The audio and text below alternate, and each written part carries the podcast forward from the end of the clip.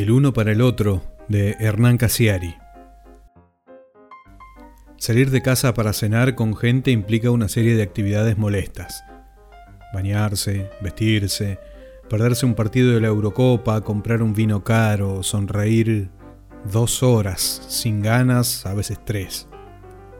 Que te acompañen por las habitaciones para que veas una casa que no te importa. Dejar a tu hija con los abuelos, extrañarla, cenar sin tele, sin Coca-Cola, comer ensalada de primer plato, no desentonar, no fumar si no hay ceniceros a la vista. Muchísimo menos sacar la bolsita feliz. Son demasiadas cosas para la edad que tengo. El viernes padecí una de estas cenas absurdas que ocurren cuando estás en pareja. Cristina tiene una amiga íntima que se fue a vivir con un señor. Hasta ahí, todo bien. El problema empezó cuando entre las dos organizaron una cena. Corrijo, el problema empezó cuando me incluyeron en la cena, porque hasta entonces Cristina tenía una amiga soltera con la que almorzaba o cenaba cada tanto, pero ellas solas. Yo no participaba en la relación. Pero ahora que la amiga vive en pareja con alguien, me invitan. Supongo que por una cuestión de simetría. Quieren que conozcamos la casa, me dice Cristina. Además, él parece majo. Ningún hombre que acepta cenar a la misma hora que se juega la Eurocopa es majo sentencié. Es puto. Llegamos a las nueve en punto con un vino en la mano. Mireia, la amiga de Cristina, estaba radiante, colgada del brazo de este buen hombre al que no conocíamos. La casa era la de él, una casa moderna en las afueras de Barcelona. Él es Paul, dijo Mireia. El famoso Paul, dijo Cristina y le dio dos besos. Yo le di la mano y sonreí. Paul era de esos tipos más jóvenes que yo, tres o cuatro años menos, pero que me generan el mismo respeto abismal que si tuviera 20 años más. La ropa le quedaba bien, estaba afeitado y se movía como si fuera grande. Esa clase de gente pulcra por convicción, no por mandato de la mujer o la madre. A Paul, con toda seguridad, nadie le dijo aquella tarde que se bañara y se pusiera perfume a los costados del cogote. Lo hizo solo, lo hizo por gusto. Era esa clase de gente incomprensible. La cena, como es lógico, transcurrió por el andarivel de los lugares comunes, una charla lánguida en la que se escuchaban los ruiditos de los tenedores contra los platos. Se notaba que ellas, Cristina y Mireia, tenían muchas ganas de hablar a calzón quitado sobre temas propios de mujeres. Se notaba también que no lo hacían por culpa de nuestras presencias masculinas. ¿Por qué entonces habían organizado una cena de cuatro? Más tarde entendí que esa era la única manera de que Cristina pudiera conocer a Paul sin apuros, conocerlo de un modo social, quiero decir, para así después, a solas con su amiga, sacar conclusiones. Nosotros éramos muebles en la reunión, elementos anecdóticos, y yo más que nadie. Tuve una breve presencia discursiva durante la cena. Fue cuando el tema fue nuestra hija. No me cuesta hablar sobre esa cuestión y, además, los anfitriones parecían estar muy interesados en ella, aunque no tanto como para haberla invitado. Todo hubiera sido diferente con Nina en la mesa. Yo habría podido hablar con alguien de mi edad. En general, la charla la llevaban las mujeres. Paul y yo nos sonreímos en silencio un par de veces. Al principio de la noche intenté sacar el tema futbolístico, pero no encontré respuesta por su parte. Él después me tanteó en cuestiones de negocios, pero yo bajé la vista y mordí una aceituna. No tardamos más de un minuto en sabernos incompatibles y desistimos con hidalguía. Sin embargo, ocurrió algo que me reconcilió un poco con él. En cierto momento, a los postres creo, me hizo una mueca leve. En torno a los párpados, levantó las cejas y movió la cabeza de arriba a abajo. Era el gesto masculino universal, el que dice, hermano, aguantemos que falta poco. Me hizo bien saber que no era yo el único que llevaba el peso del aburrimiento en la mesa. Cuando llegaron los cafés, Mireia nos contó cómo se conocieron ella y Paul. No podía faltar la minucia romanticona.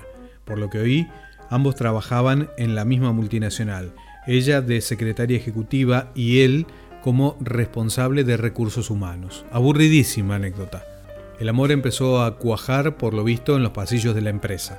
De a poco, nos contaba Mireia con una sonrisa gigante de mujer enamorada, Paul empezó a hacerme obsequios imprevistos. Primero una flor, después un libro, más tarde unas sandalias. Paul sonreía incómodo. Yo intentaba no mirarlo. ¡Qué galán! dijo Cristina. Pero lo increíble de sus regalos, siguió Mireia, es que nunca falló con mis gustos. La flor, una orquídea. El libro, de Coelho. Las sandalias, de Cotao.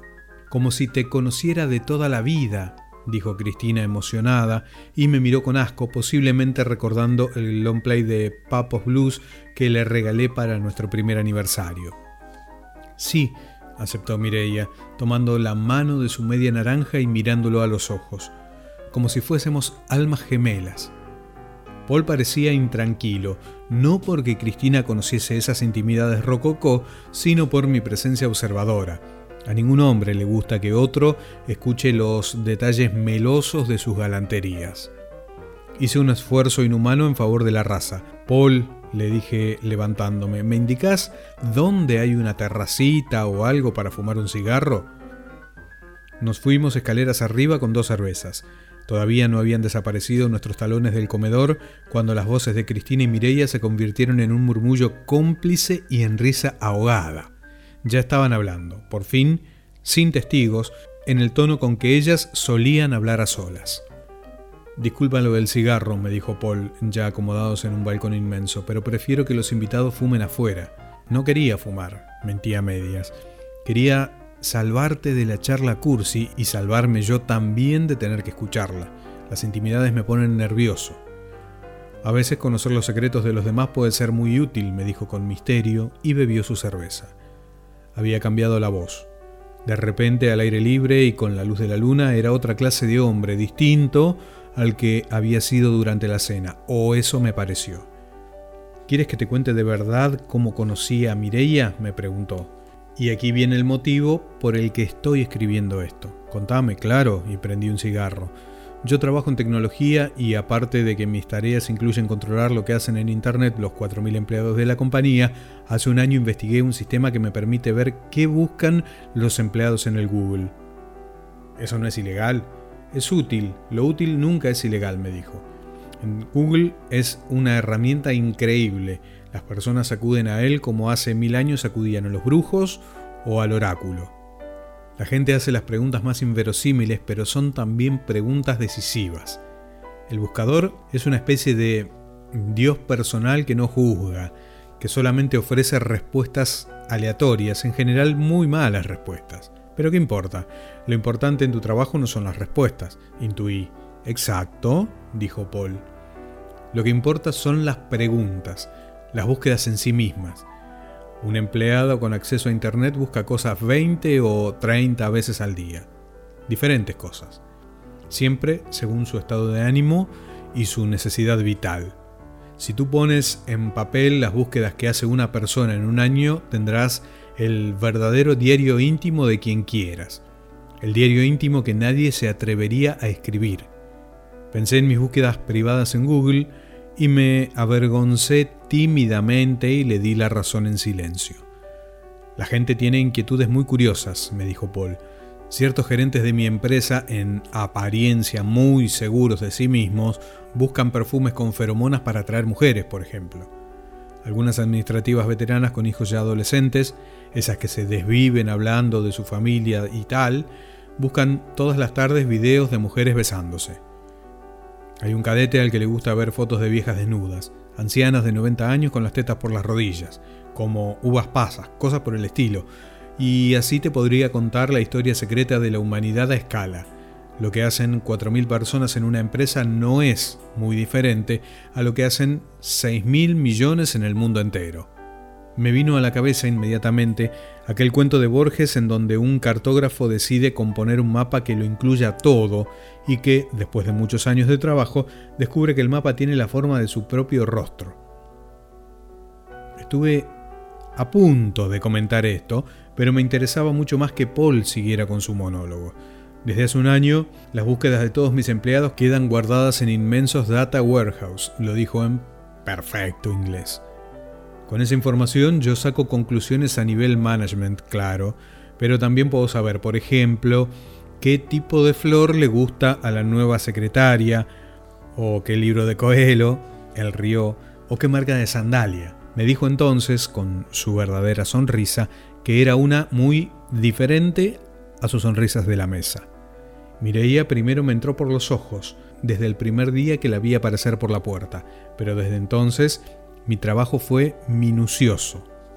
Empecé a saber qué quería, qué temía, qué cosas la motivaban, qué compraba y qué vendía, en qué creía y sobre todo qué estaba dispuesta a creer. Con la mitad de esos datos, te follas a cualquier mujer en una hora y media de charla.